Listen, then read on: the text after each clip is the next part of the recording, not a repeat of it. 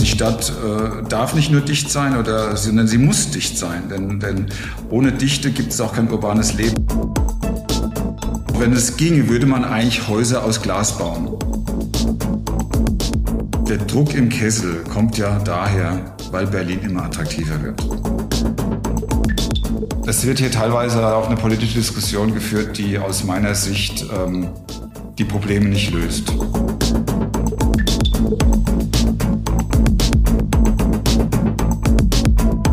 Das ist der Immobilieros-Podcast von Immocom. Jede Woche Helden, Geschichten und Abenteuer aus der Immobilienwelt mit Michael Rücker und Yvette Wagner.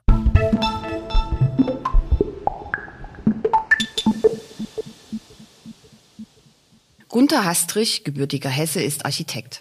Mit internationaler Erfahrung und einem Helden namens Renzo Piano, für den er in Genua arbeiten durfte.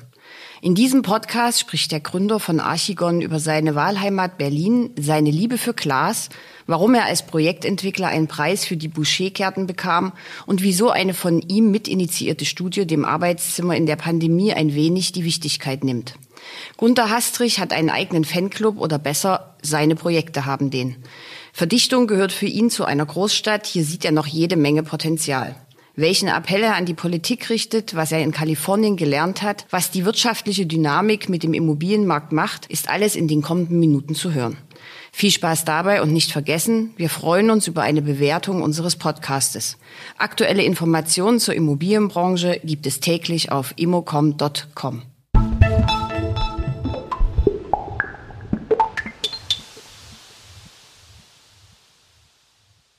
Ich bin heute zu Gast bei Archigon, einem Projektentwickler in Berlin. Mir gegenüber sitzt Gunter Hastrich, der Gründer von Archigon, richtig? Ja, richtig. Hallo. Hallo, Frau Wagner. Dann erzählen Sie doch als erstes mal so drei Facts zu Archigon. Wann haben Sie gegründet? Wie viele Mitarbeiter haben Sie? Archigon äh, haben wir gegründet oder habe ich gegründet ähm, vor jetzt etwas über 20 Jahren. Und äh, wir sind langsam gewachsen auf jetzt etwa im Mittel 15 Mitarbeiter. Da gehören allerdings auch Architekten dazu. Ähm, aber das ist in Augen jetzt zur Zeit seit, einigen Jahren etwa unsere Größe. Wir haben angefangen mit der Altbausanierung. Also auch das Haus, oder die, dem wir uns gerade hier treffen, ähm, gehört zu den Altbauprojekten noch aus den 90er Jahren. Ähm, in den äh, 2000er Jahren gab sich dann erstmals die Gelegenheit, in Kombination mit einem Altbauprojekt auch einen Neubau zu entwickeln. Und seitdem kann man sagen, seit Mitte der Nullerjahre machen wir ausschließlich Neubau. Mit Ihrem Projekt Boucher-Gärten äh, haben Sie Ende vergangenes Jahres den FIAPSI Fiapci. Ich würde sagen Fiapci. Prix de Excellence. Ich habe mir extra das Video angeguckt, da sagt die Moderatorin Fiapsi, okay. in Silber gewonnen. Ja. Gelobt wurde Qualität, Innovation. Was macht dieses Ensemble so besonders, außer dass es auf dem Mauerstreifen steht? Ähm, ich würde mal sagen, das ist zunächst mal die, die äußere Erscheinung. Das äußere Erscheinungsbild äh, dass äh, das Ensemble oder das Gebäude auch von, von, von anderen oder von vielen anderen Gebäuden unterscheidet. Wir haben hier eine eigene Fassadentechnik entwickelt äh, mit äh, Sichtbeton, Fertigteilen, mit äh, Metallbauteilen und äh, sehr vielen großen Glaselementen. Herr Ibel, der Präsident vom BFW, hat besonders die Verdichtung des Projektes äh, gelobt. Das ist ja eines der Schlagworte momentan, auch in Berlin. Äh, wie dicht darf denn eine Stadt sein? Wie viele Wohnungen sind denn da entstanden? Also in dem Projekt sind konkret äh, 270 Wohnungen entstanden. Das heißt, wenn man rechnerisch von, von ich glaube 1,8 ist etwa der Faktor ausgeht, dann haben wir dort durchaus 450 neue Einwohner oder nicht neue Einwohner, aber jedenfalls äh, äh, Menschen, die dort jetzt äh, äh, Wohnraum gefunden haben. Ähm, das ist auf dem Grundstück, würde ich sagen, auch für die Stadt eine relativ hohe Verdichtung, denn die Stadt ist nicht überall so dicht wie jetzt äh, auch in dieser Lage allgemein. Was die Verdichtung der Stadt grundsätzlich angeht, ähm, muss ich Herrn Ibel zustimmen. Also die Stadt äh, darf nicht nur dicht sein, oder, sondern sie muss dicht sein. Denn, denn ohne Dichte gibt es auch kein urbanes Leben. Das heißt, sie brauchen äh, eine bestimmte Dichte, eine, ich würde mal sagen, eine kritische Masse, damit überhaupt urbanes Leben entsteht. Und äh, Berlin ist teilweise zumindest eine dichte Stadt, teilweise aber auch nicht. Also Berlin hat verglichen mit anderen äh, Metropolen in Europa eigentlich eine niedrige Dichte. Das, sehen ja aber hier viele anders. Ähm, das mag sein, aber es ist Fakt. Also ähm, wir müssen uns auch nicht unbedingt mit Paris vergleichen, denn Paris hat tatsächlich eine, eine fünfmal so hohe Dichte wie äh, Berlin. Ähm, aber äh, in Berlin gibt es auf jeden Fall noch sehr viel ähm, Entwicklungsflächen, sehr viele Flächen, die noch entwickelt werden können, die nachverdichtet werden können, so dass in Berlin grundsätzlich das Potenzial für weitere Dichtung, weitere Verdichtung vorhanden ist. Okay, ähm, das sind Eigentumswohnungen in den Bouchergärten, richtig? Ja. ja. Ähm, die haben Sie zum Preis von wie viel auf den Markt gegeben?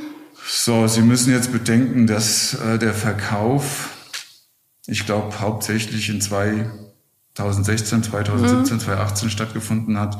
Und damals haben wir Preise realisiert zwischen 4.000 und 5.000 Euro pro Quadratmeter. Und heute wären es? Ich würde sagen mindestens 7.000. Okay. Äh, ich habe bei Ihnen auf der Homepage gelesen, dass äh, Sie auf Marketing größtenteils verzichten, sondern Mund-zu-Mund-Propaganda. Ähm, gibt es Wiederholungstäter? Also gibt es Leute, die von den Häusern, die sind ja sehr speziell, wir kommen dann aber noch zur Architektur, äh, so begeistert sind, dass sie, ich sage jetzt mal, Stammkunden bei Ihnen sind? Ja, gibt es. Also wir haben tatsächlich, ich nenne es mal einen Fanclub äh, die auch immer wieder gerne äh, äh, bei uns kaufen. Das sind natürlich dann in dem Fall Kapitalanleger, keine großen Kapitalanleger, aber eben Kapitalanleger. Ähm, und ansonsten haben wir auch durch Weiterempfehlung immer wieder ähm, Kontakte mit Interessenten, die sozusagen äh, ganz gezielt unsere Häuser oder unser Produkt kaufen wollen. Also dann auch regelmäßig nachfragen, wann gibt es das nächste Projekt, wo gibt es das nächste Projekt. Also wir haben durch unser Produkt haben wir einen Käuferkreis, der uns treu ist. Jetzt arbeiten Sie auf einem der heißesten Märkte in Deutschland. Berlin ist ja ähm, stark umstritten, der Wohnungsmarkt. Wie lautet Ihre allgemeine Analyse? Wir haben jetzt gerade auch schon die, die Preisspanne gehabt, die sich da so aufgebaut hat. Also ähm, jetzt äh, müssen Sie bitte mal ko äh, konkretisieren, was meinen Sie jetzt? Also da gibt es natürlich viele Themen, die man jetzt ansprechen könnte. Ähm, was, was ich, meinen Sie jetzt genau? Für Sie als Projektentwickler. Sind die politischen Restriktionen ähm, zu hoch? Sind es eher die fehlenden Grundstücke? Gut, also ähm, wir haben als Entwickler grundsätzlich zurzeit einen Engpass an Grundstücken, zumindest an bezahlbaren Grundstücken. Also das ist ein, für alle Entwickler ist es ein Problem, dass die Grundstückspreise, äh, wenn es überhaupt Grundstücke gibt, sehr hoch sind und ähm, sich also für uns äh, viele Grundstücke dann einfach auch nicht äh, rechnerisch, nicht wirtschaftlich darstellen lassen. Ähm, ja, das ist, äh, das hängt einfach mit einer Knappheit an Bauland äh, zusammen und ähm, ja, an der Stelle, sage ich mal, da wäre mein Appell eben auch ähm, an die Behörden oder vielmehr an die Politik, auch, wie soll ich sagen, Prozesse in Gang zu setzen, die Bauland mobilisieren. Ja, es gibt ja Areale, die, die nachverdichtet werden können, die ähm, umstrukturiert werden können von der Nutzungsart. Also es gibt äh, viel Potenzial in Berlin. Ist für Sie eine Alternative aus Berlin rauszugehen, Speckgürtel anzuschauen, kleinere Städte, ganz andere Städte? Grundsätzlich ja. Also Speckgürtel von Berlin auf jeden Fall. Also alles, was äh, mit der S-Bahn oder mit der Regionalbahn erreichbar ist. Das ist auf jeden Fall interessant. Darüber hinaus ähm, haben wir uns jetzt noch nicht umgesehen. Okay, okay. Ähm, ich habe eine Studie gefunden ähm, von Colliers, die sagen, Versingelung der Gesellschaft nimmt zu. Bis 2040 wird es etwa zwei, um zwei Millionen zulegen. Was bedeutet das für Sie als Projektentwickler, wenn Sie ein Projekt angehen? Also was in 2035 ist, das muss uns jetzt aktuell ja nicht interessieren. Wir haben aktuell einen, einen Markt und der ist, äh, äh, da haben Sie eigentlich äh, das gesamte Spektrum des Wohnungsbaus äh, mit drin. Da haben Sie die, die Einzimmerwohnung bis zur Vier-, Fünfzimmerwohnung.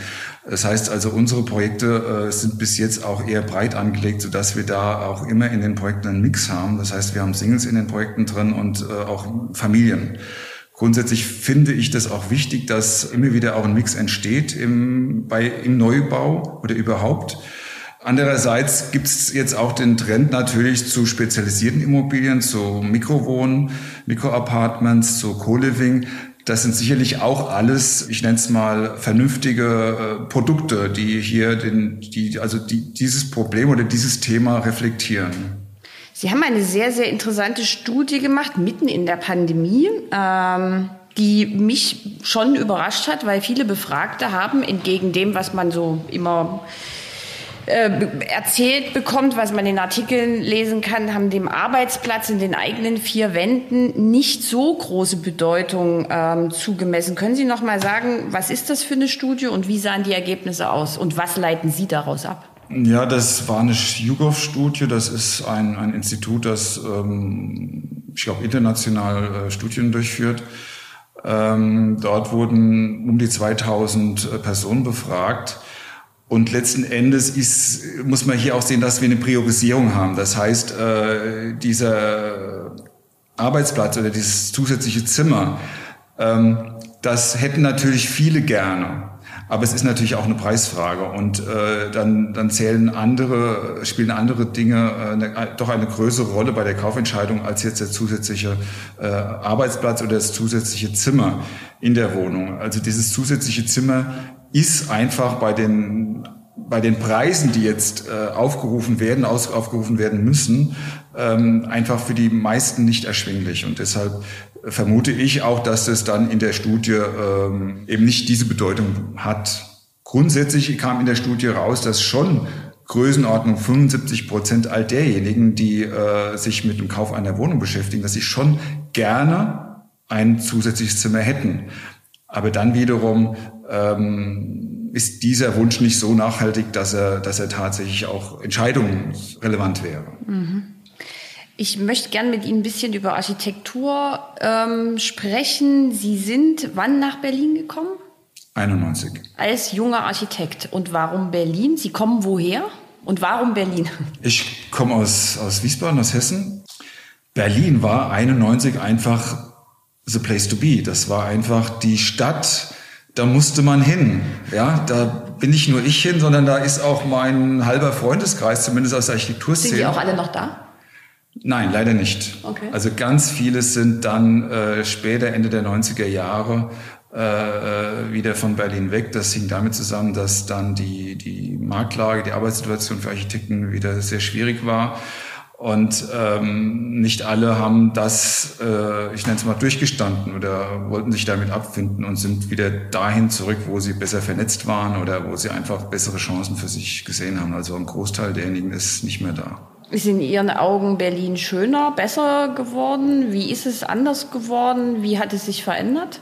Also wenn man Berlin nach der Wende gesehen hat, speziell Ostberlin, dann weiß man, was sich alles verändert hat. Und dann ist es eigentlich fantastisch, was passiert ist in Berlin. Es ist eigentlich unglaublich, wie sich Berlin verändert hat. Man muss es, man muss es erlebt haben im Grunde genommen. Ähm, nehmen Sie hier den Hackischen Markt. Das ist jetzt so selbstverständlich, wenn man da langläuft. Und das war nach der Wende, war das eine Brache, das war eine Stadtbrache. Ja, und so ist es vielerorts gewesen. Und da hat äh, Berlin eine unglaubliche, äh, wie soll ich sagen, eine unglaubliche Aufholjagd hinter sich. Und das äh, wird, finde ich, auch viel zu wenig gewertschätzt und bedacht in der ganzen Negativberichterstattung, die man über Berlin hört hinsichtlich des Immobilienmarktes oder ja, allgemein? Ja, allgemein. Also es gibt ja speziell, was, was den Immobilienmarkt angeht, gibt es ja viel Kritik. Das, das stimmt. Ähm, Sie haben in Kalifornien studiert, richtig? Ja. Wie lange und wo? Ein, ein Jahr, das war ähm, in Los Angeles. Äh, das ist eine kleine Universität, die nennt sich äh, SciArcs, das ist ein California Institute of Architecture. Das war für mich ein, ein Postgraduate-Studium. Ich hatte ein, ein Stipendium gehabt und ähm, äh, das war auch ein sehr interessantes eine sehr interessante Erfahrung, weil äh, dort äh, nochmal völlig anders an das Thema Architektur äh, herangegangen wurde, als wir das kannten oder als ich das kannte von Darmstadt. Was, was, was haben Sie da mitgenommen und was haben Sie sich davon noch behalten, vielleicht bis heute? Sagen wir es mal so, wir waren von der Ausbildung her in Deutschland, waren wir, ich würde sagen, Funktionalisten. So, also ähm, ein Gebäude muss sich aus der Funktion heraus entwickeln. Dort ging man an eine Bauaufgabe heran mit einem Bild, mit einer, mit einer Idee, mit einem... Vision? Ja, was heißt, also nicht mal Vision, das konnte auch ein Fußabdruck sein. Ja, also ähm, äh, man ging ganz anders an das Thema Bauen heran. Es war einfach auch viel künstlerischer. Es war ein ganz, ein sehr künstlerischer Ansatz. Und das haben Sie sich ein bisschen mitgenommen? Ähm, grundsätzlich ja, klar. Das, das lebt irgendwo mit. Also auch wenn für uns weiterhin die Funktion äh, im Vordergrund steht. Mhm. Sie haben dann später noch in London äh, in einem amerikanischen Büro gearbeitet, also das weltweit tätig ist, ähm, was für große Gebäude verantwortlich ist, wie das Burj Khalifa. Ähm, was macht die Arbeit in so einem renommierten Büro aus, wenn Sie das jetzt mit Ihrer jetzigen Arbeit vergleichen? Ja, ich muss ganz ehrlich sein, dass das war für mich eigentlich eher eine Enttäuschung in dem Büro. Ja, denn SOM ist nicht SOM, sondern SOM hat ganz viele Gesichter. Also SOM hat tolle Bauten realisiert, ähm, aber das lag auch immer an den jeweiligen ähm, Architekten. Also äh, SOM ist, ist ja ein Riesenunternehmen mit ganz vielen Partnern und ähm, hat letzten Endes in, in seiner Geschichte sehr viele Arten von Architektur auch schon hervorgebracht. Und in London war das dann eher so eine ähm, konservativ-klassizistische Ausrichtung. Und das war dann tatsächlich nicht äh, das, was ich machen wollte, weshalb ich dann auch ähm, nach einem halben Jahr da ähm, die Segel gestrichen habe. Okay. Ja. Äh, Ihre Leidenschaft gilt eher, wenn man sich jetzt Ihre Projekte anguckt, ist ja viel Glas, ist viel Stahl. Sie sind äh, ein Freund des Glases. Was heißt ein Freund des Glases? Also ähm, wenn man es, ich sag mal so, wenn es ginge, würde man eigentlich Häuser aus Glas bauen. Ja. Oh. Weil sie damit natürlich den, den, den Raum erweitern, weil sie damit natürlich die Beengtheit einer Wohnung überwinden, weil sie äh, sich auch mit der Natur äh, viel stärker äh, verbinden. Und das heißt, das ist vielleicht ein Extrem, was auch nicht jedermanns Sache ist, denn irgendwo will man auch eine gewisse Privatheit haben, aber dafür gäbe es ja dann wieder Vorhänge. Ähm, aber grundsätzlich. Das ist der Innenarchitekt. Ja, dann, genau. Also, dann, also grundsätzlich ist aber erst recht, wenn man, äh, äh, sagen wir mal, auch ähm, eine gewisse Beengtheit in Kauf nehmen muss, weil Wohnungen eben nur eine gewisse Größe haben, dann ist es natürlich wichtig, dass ich dann auch große Fenster habe, äh, um kleine Räume am Ende doch irgendwo die, die Raumwirkung zu erweitern und äh, äh auch das, das, das, äh, ähm, ja, das Raumempfinden da nochmal zu verändern. Das ist ein ganz, eine ganz andere Geschichte, ob Sie jetzt einen, einen Raum haben, der äh, irgendwo ein Lochfenster hat oder ob der eine Wand voll verglast ist.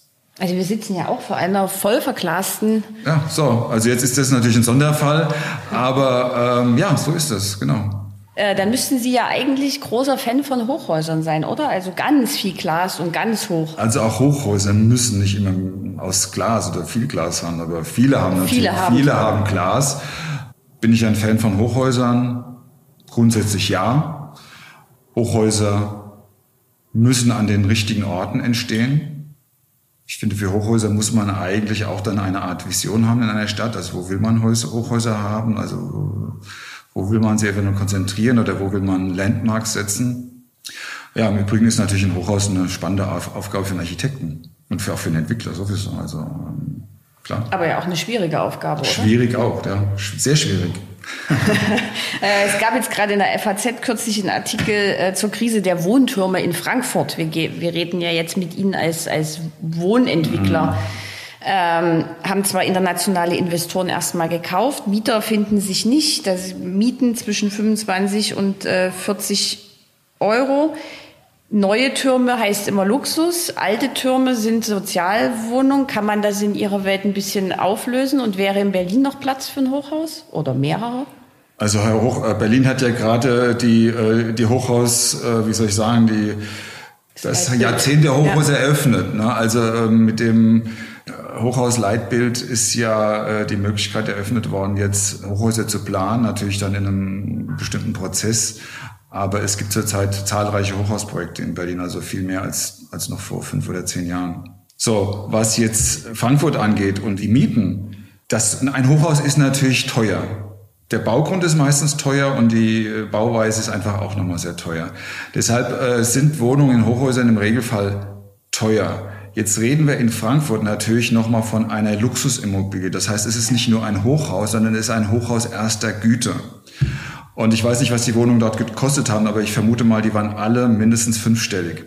Und ähm, das wird auch bezahlt, das sehen wir auch in Berlin, aber die Mieten kommen da im Regelfall nicht mit. Also die Mieten, bei den Mieten gibt es irgendwo ein Limit. Und da ist, äh, wenn Sie, äh, was haben Sie gesagt, 45 Euro, glaube ich, haben Sie äh, genannt, 40. 40 Euro. Das müssen dann absolute Einzelfälle sein. Die gibt es sicherlich auch, aber ähm, da kann ich natürlich nicht äh, äh, irgendwie ähm, in der Masse Wohnungen auf den Markt bringen zu solchen Preisen. Das geht nicht. Also vertikal bauen ist. Ja, nee, ich müsste dann das, das Produkt etwas anpassen. Ich kann ja auch vertikal bauen äh, mit einem anderen Standard und ich muss auch nicht so hoch bauen. Also es, was, was, so, also wir können ja auch über hohe Häuser reden und da gibt's ja auch irgendwo eine Spannbreite. Und ähm, ich denke, es ist durchaus, kann durchaus sinnvoll sein, für eine Stadt auch in die Höhe zu gehen, auch um, um zu verdichten, auch um Wohnraum zu schaffen. Also das äh, letzten Endes im Siedlungsbau haben sie es ja in, in, an vielen Orten auch, auch ähm, hohe Häuser. Da gibt's dann andere Probleme, die, sagen wir mal, mit dem, dem, dem sozialen Mischung zusammenhängen. Ähm, da würde ich sagen, da sind vielleicht auch Fehler gemacht worden, indem die Erdgeschosszonen nicht, nicht vernünftig genutzt werden, indem Infrastruktur fehlt, indem Angebot fehlt äh, für ähm, Freizeit, für Handel, für ähm, Sport also Aufenthaltsqualität. Das ja, das sind meistens sind oft, oftmals sind es einfach nur Leerflächen dann zwischen den Häusern und ähm, aber auch da hat, die, hat sich die Akzeptanz ja mittlerweile schon verändert. Also auch die, die Berliner Platte ist ja mittlerweile ein Kultobjekt. Also ähm, geht ja auch. Ne? Das, das stimmt. Äh, bleiben wir mal kurz beim Hochhaus äh, und vor allen Dingen bei Ihrer Karriere. Sie haben in Genua bei Renzo Piano gearbeitet. Der ist, äh, der hat auch hier am Potsdamer Platz äh, mitgebaut, richtig? Ja, ja, ja, ähm, in London ein Hochhaus äh, gebaut. Und er ist ja eigentlich bekannt für Bautechnik, innovative Werkstoffe, Konstruktion. Also weil Sie vorhin auch gesagt haben, das ist was für einen, für einen Architekten so. Ähm. Ja gut, also Piano war schon als Student einer meiner Helden und ich war dann natürlich äh, unglaublich glücklich, dort arbeiten zu können.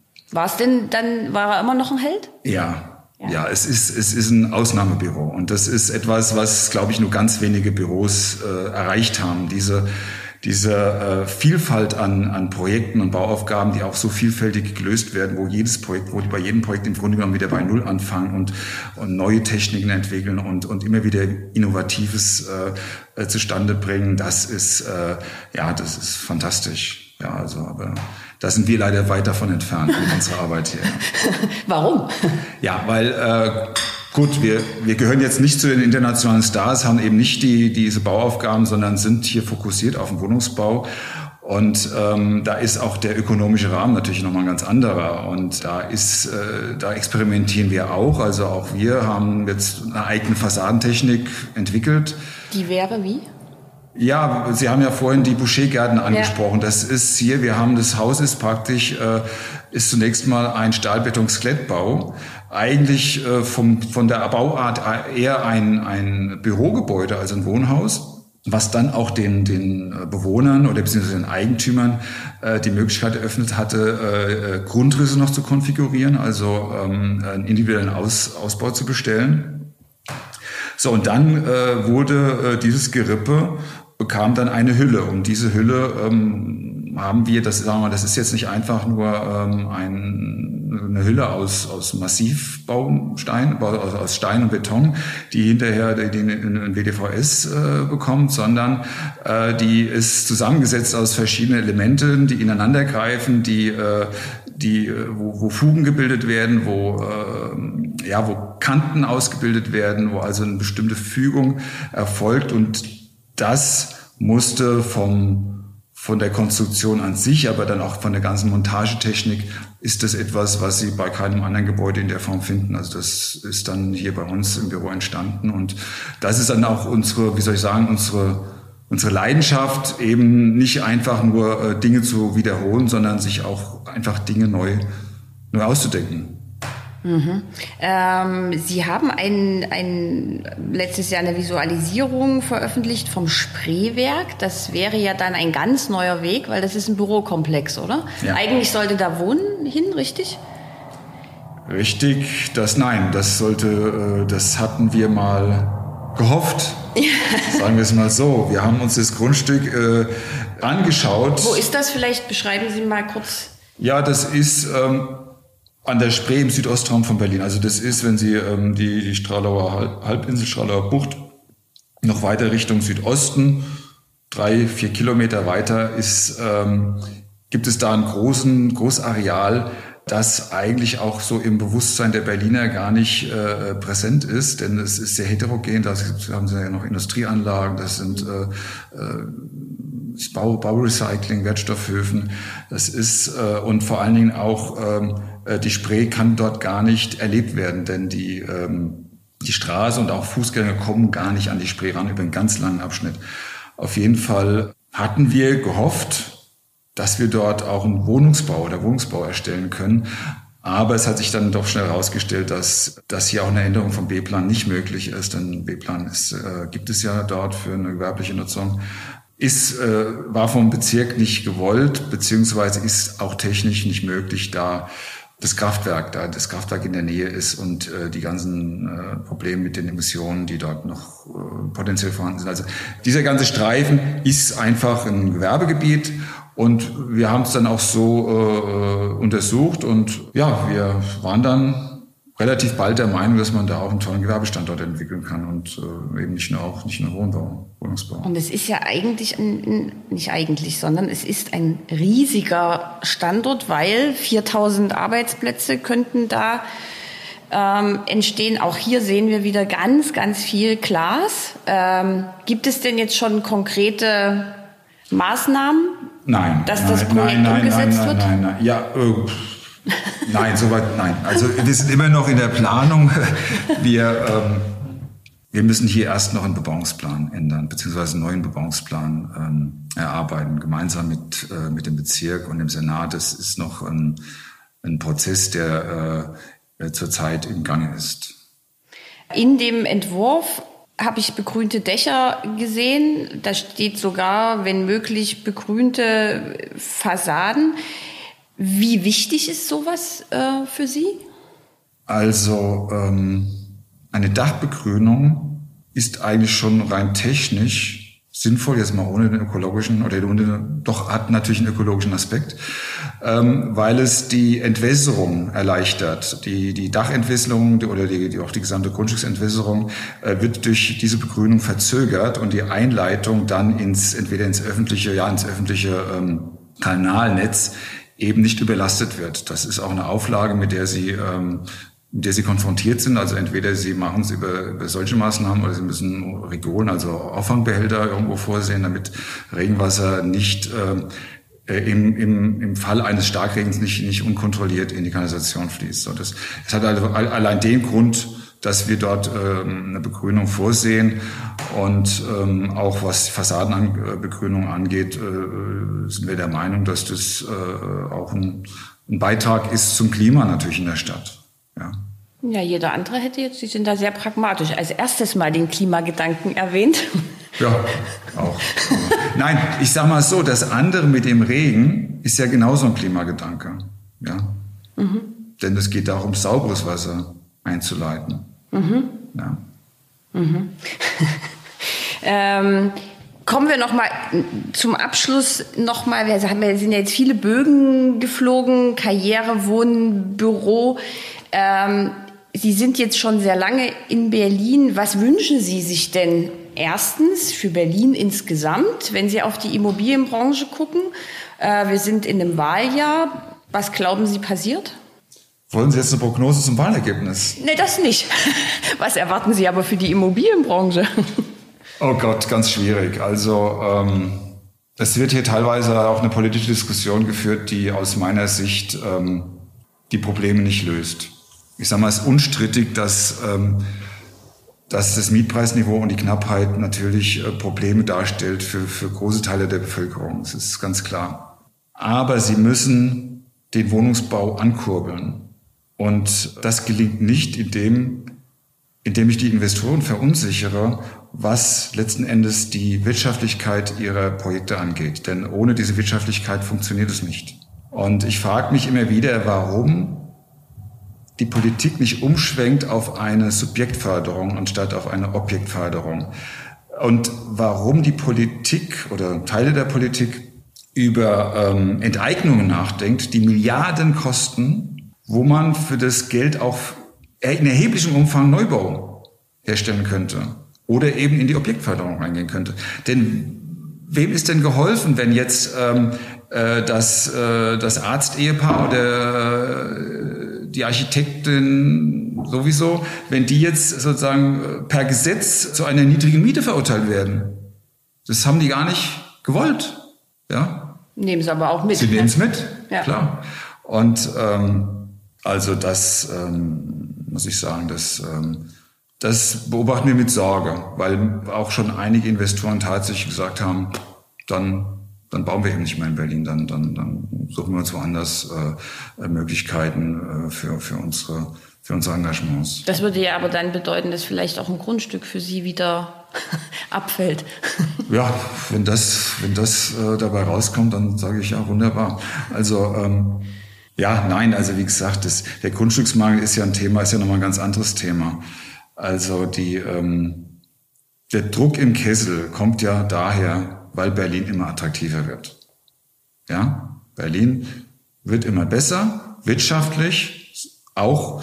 Äh, Im Grunde genommen hat Berlin zurzeit äh, wirtschaftlich eine stärkere Dynamik sogar noch als beim, beim, bei der Bevölkerungsentwicklung. Und damit ist, ist sozusagen die, die, die Nachfrage ist einfach da. Und ähm, die kann zurzeit nicht bedient werden. Ja, das, das hat viele Gründe. Das ist auch natürlich Engpässe in, in der, in der ähm, Bauindustrie, in der Baubranche. Ist auch ein ganz schwieriges Thema. Auch die Baupreise sind enorm gestiegen.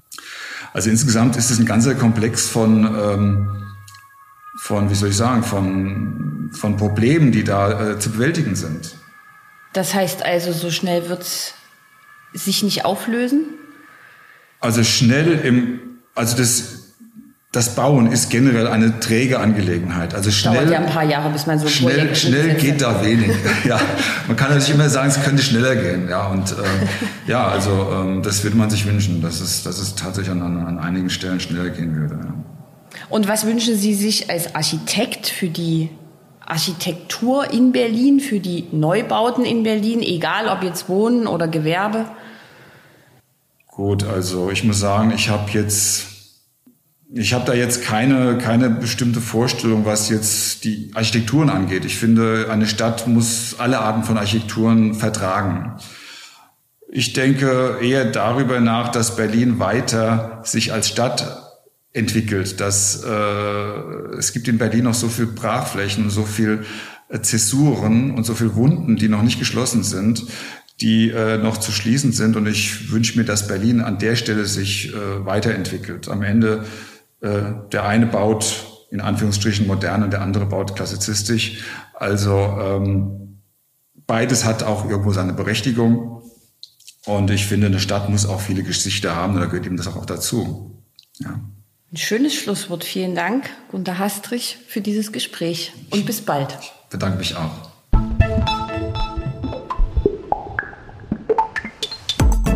Das war der Immobilieros Podcast. Alle Folgen finden Sie unter www.immobilieros.de und überall dort, wo man Podcasts hören kann. Aktuelle News aus der Immobilienbranche gibt es unter www.immocom.com.